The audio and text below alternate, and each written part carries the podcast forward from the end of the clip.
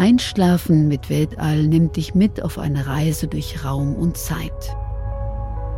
Vorbei an faszinierenden Planeten und in ferne Galaxien. Kuschel dich ein in eine Wolke aus Sternenstaub und komm in den gigantischen Weiten des Universums zur Ruhe.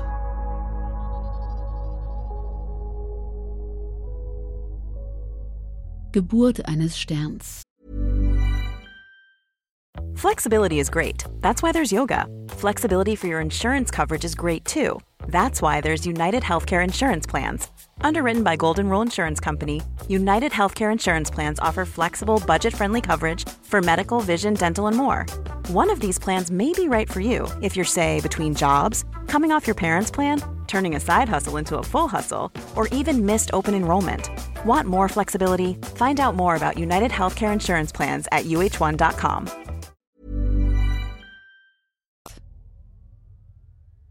Am Anfang war der Wasserstoff. Genau, jenes einfache Element, das nur mit einem Atomkern und einem Elektron auskommt. Winzig, unscheinbar und in riesiger Menge vorhanden. Für das Weltall heißt das, in einem Kubikmeter Raum finden wir im Durchschnitt drei Wasserstoffatome. Das ist eine Million Mal weniger als das dünnste Vakuum, das wir auf der Erde erzeugen können. Entsprechend lange dauert es dann auch, bis wir eine Stelle finden, an der sich zufällig ein paar mehr Wasserstoffatome befinden. Wenn diese Stelle etwas ausgedehnter ist, etwa eine ein bis zwei Lichtjahre große Wolke, so befindet sich dort schon eine recht ansehnliche Zahl Atome, etwa so viele, wie in einem Stern enthalten sind. Nun bedeutet eine große Menge von Atomkernen auch eine große Masse, und die Ureigenschaft jeder Masse ist die Anziehungskraft. Deswegen zieht sich diese Wasserstoffwolke langsam zusammen und verdichtet sich in ihrem Zentrum.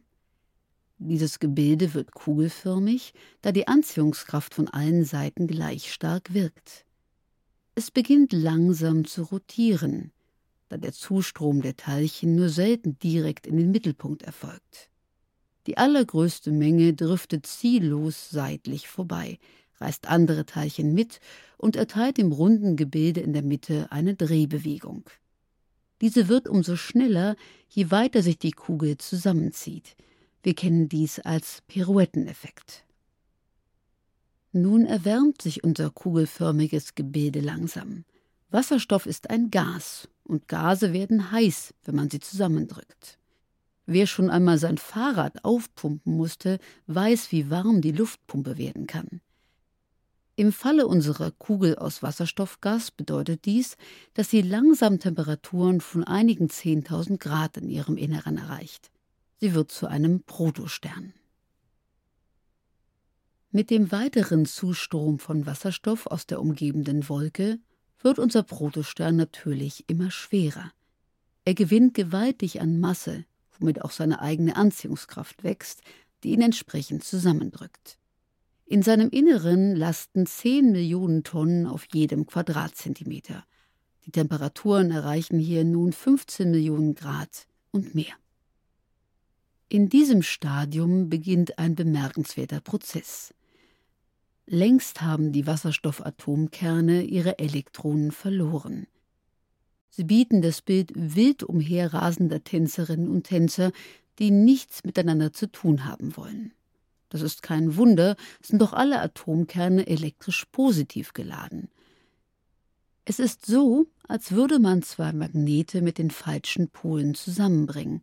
Gleiche Ladungen stoßen sich ab, zumindest bis zu einem gewissen Zeitpunkt, nämlich dann, wenn die Teilchengeschwindigkeit die gleichbedeutend ist mit großer Hitze, so hoch geworden ist, dass die Wasserstoffatome ihre Abstoßungskraft überwinden und zusammenprallen. Eine schicksalhafte Begegnung, denn ab nun verschmelzen die TanzpartnerInnen über mehrere Zwischenschritte miteinander. Die Physik nennt diesen Zustand übrigens Plasma. Vier Wasserstoffatome lassen sich jeweils in diesen Tanz ein – und vier Atomkerne kommen in völlig neuer Gestalt wieder heraus. Sie sind verschmolzen und bilden nun den Kern eines neuen Elements, Helium. Als wäre das nicht schon besonders genug, haben die Einzelteile der Heliumatomkerne bei ihrem Umwandlungsprozess etwas Gewicht verloren. Ein Teil ihrer Masse hat sich in Energie verwandelt. Man spricht bei diesem Prozess von Kernfusion, die Verschmelzung von leichteren Atomkernen zu einem schwereren Element bei gleichzeitiger Umwandlung von Masse in Energie. Es war Albert Einstein, der diesen Prozess in einer Formel zusammenfasste. E ist gleich m mal c Quadrat. Energie ist gleich Masse multipliziert mit dem Quadrat der Lichtgeschwindigkeit.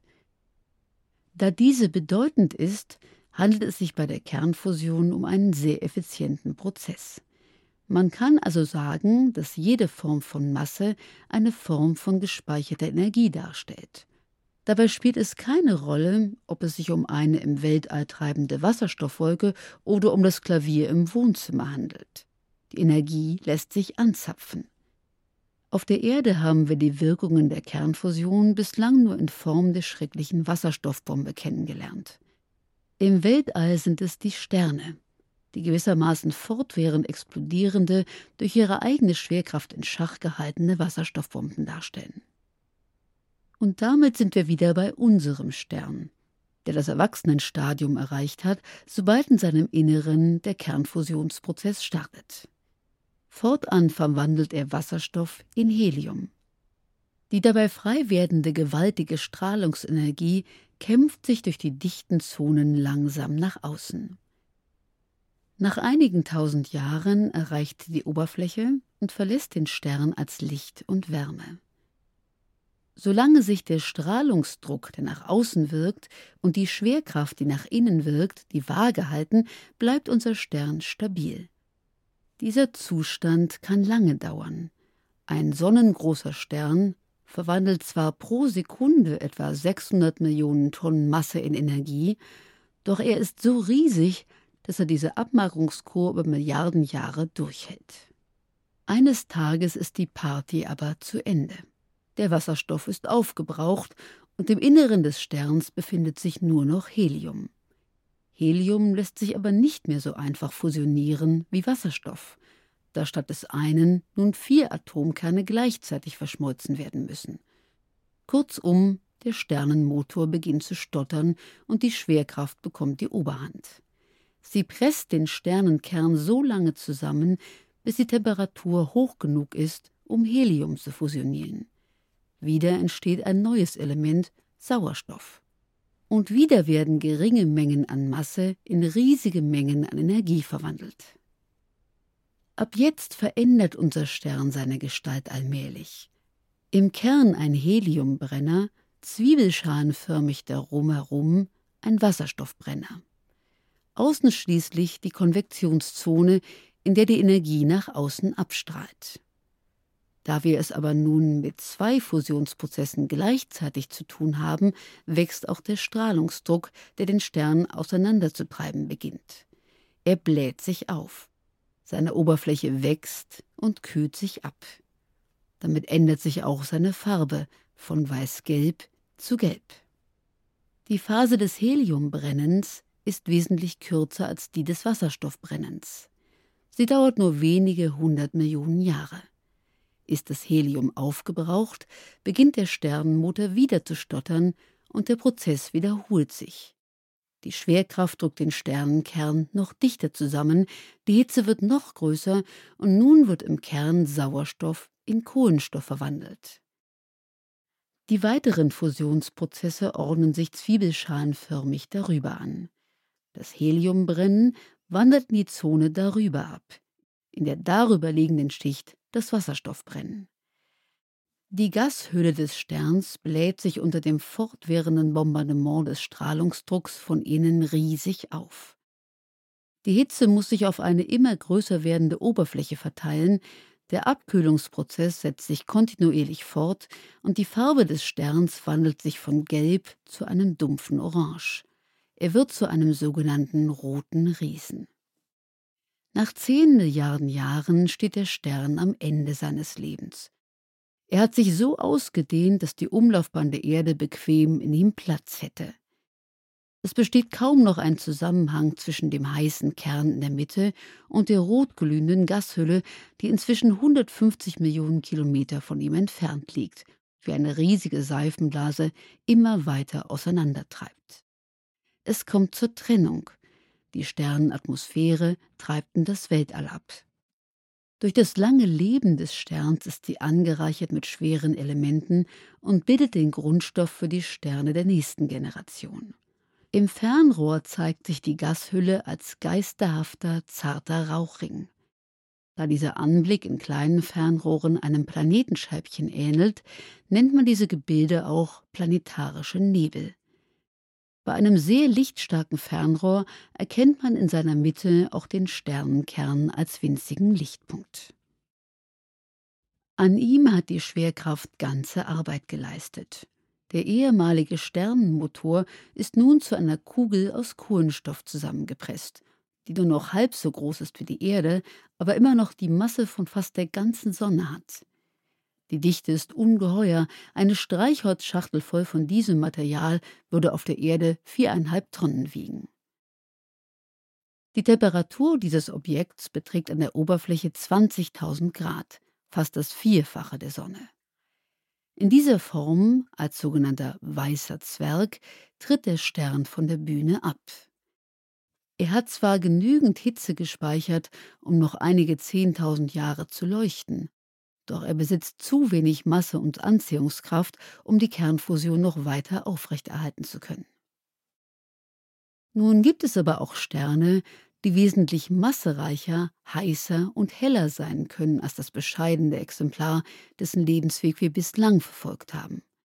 Man nennt sie blaue Riesen, denn ihr Licht ist bei ihrer großen Temperatur nicht mehr weißlich-gelb, sondern schon bläulich. Die blauen Riesen sind gewissermaßen die Energieverschwender im Universum. Sie haben bei ihrer Entstehung zwar erheblich mehr Vorräte auf den Weg bekommen, doch sie geben diese auch rücksichtslos aus. Schon nach 500 Millionen Jahren geraten sie in eine ernsthafte Krise. Zu diesem Zeitpunkt haben sie sich zu einem roten Überriesen aufgebläht, in dem selbst die Umlaufbahn des Planeten Mars Platz hätte. Der Sternenkern, viel schwerer, dichter und heißer als unser weißer Zwerg, hat es über das Kohlenstoffstadium hinaus geschafft. Tapfer im Kampf gegen seine eigene Schwerkraft hatte eine ganze Kette weiterer Elemente erbrütet, am Ende fast im Minutentakt. Nun besteht er aus Eisenplasma, ein fataler Zustand. Denn bisher verliefen die Fusionsprozesse noch exotherm, das heißt, es wurde Energie erzeugt. Der Kern verwandelte Masse in Energie, deren Strahlungsdruck ausreichte, um der Schwerkraft die Waage zu halten. Doch nun kehrt sich die Sache um. Um Eisen noch zu schwereren Elementen zu fusionieren, muss Energie von außen zugeführt werden. Jetzt gewinnt die Schwerkraft schlagartig den Kampf. Und wie? Binnen zwei Zehntelsekunden drückt sie den Sternenkern, ein Gebilde, das viermal größer ist als die Erde und die Masse von anderthalb Sonnen besitzt, zu einer Kugel von 30 Kilometern Durchmesser zusammen. Die Temperaturen schnellen hierbei auf höllische 50 Milliarden Grad hoch und die Dichte erreicht 200 Millionen Tonnen für jeden Kubikzentimeter. Damit ließe sich eine Großstadt wie Berlin in einen Fingerhut hineinquetschen. Dem Stern wird gewissermaßen blitzartig der Boden unter den Füßen weggezogen, und sofort beginnt das Material der oberen Schichten auf den Kern nachzurutschen. Es prallt an ihm ab wie der Hammer vom Amboss. Der Stern wird von innen her zerrissen. Eine katastrophale Druck- und Hitzewelle arbeitet sich von innen nach außen vor und erreicht nach vier Stunden die äußere Sternenhülle, die von den Vorgängen in ihrem Inneren bislang noch gar nichts mitbekommen hat. Das ändert sich nun gründlich. Der Stern explodiert in einer unvorstellbaren Flut von Licht und Hitze. Für einige Tage erreicht er die Helligkeit von einer Million Sternen zusammen. Und doch ist dies nur ein Prozent der insgesamt frei werdenden Energie. Eine solche Explosion nennt die Astrophysik eine Supernova. Sie stellt gewissermaßen den Leistungshöhepunkt im Leben eines Sterns dar. Denn nur dort, in dieser unvorstellbaren Hitze, werden die Energien frei, die nötig sind, um noch schwerere Elemente als Eisen zu fusionieren. Tragen Sie einen Gold- oder Silberring am Finger? Betrachten Sie ihn einmal. Er ist sehr wahrscheinlich der Überlebende einer Supernova-Explosion. Der Kern des Sterns überlebt die Katastrophe als bizarres Wrack. Seine Dichte ist so groß, dass die Elektronen in die Atomkerne hineingeboxt wurden, sodass sich ihre Ladungen ausgleichen und neutral werden. Entsprechend nennt man ein solches Objekt Neutronenstern. An der Oberfläche eines Neutronensternes herrschen Anziehungskräfte, die nicht die geringste Erhebung zulassen. Die Hitze der winzigen Kugel ist so groß, dass sie nur noch im Röntgenlicht leuchtet. Ihre Umdrehungsgeschwindigkeit hat beim Zusammensturz derart zugenommen, dass sie nun mit 30 Umdrehungen pro Sekunde und mehr rotiert. Sie wirft an ihren Polen eine scharf gebündelte Radiostrahlung aus, die von Radioteleskopen als regelmäßiges Pochen, rasches Knattern oder Summton hörbar gemacht werden kann. Botschaften aus der Hölle. Man nennt ein solches Objekt auch einen Pulsar. Und wer wissen möchte, ob es noch schlimmer kommen kann, sollte sich unsere Folge über schwarze Löcher anhören. Die Explosionswolke einer Supernova versprüht natürlich ein ganzes Potpourri an schweren Elementen in das Weltall. Auch diese bilden früher oder später den Grundstock für das Entstehen neuer Sterne. Den Reichtum an schweren Elementen auf der Erde und auch in der Sonne können wir nur erklären, wenn wir annehmen, dass sich vor ihrer Entstehung bereits drei Supernovae in diesem Raumgebiet ereignet haben. So sind wir buchstäblich Kinder der Sterne. Und wenn sie einschlafen, denkt gerade Sternenstaub über seine eigene Entstehung nach.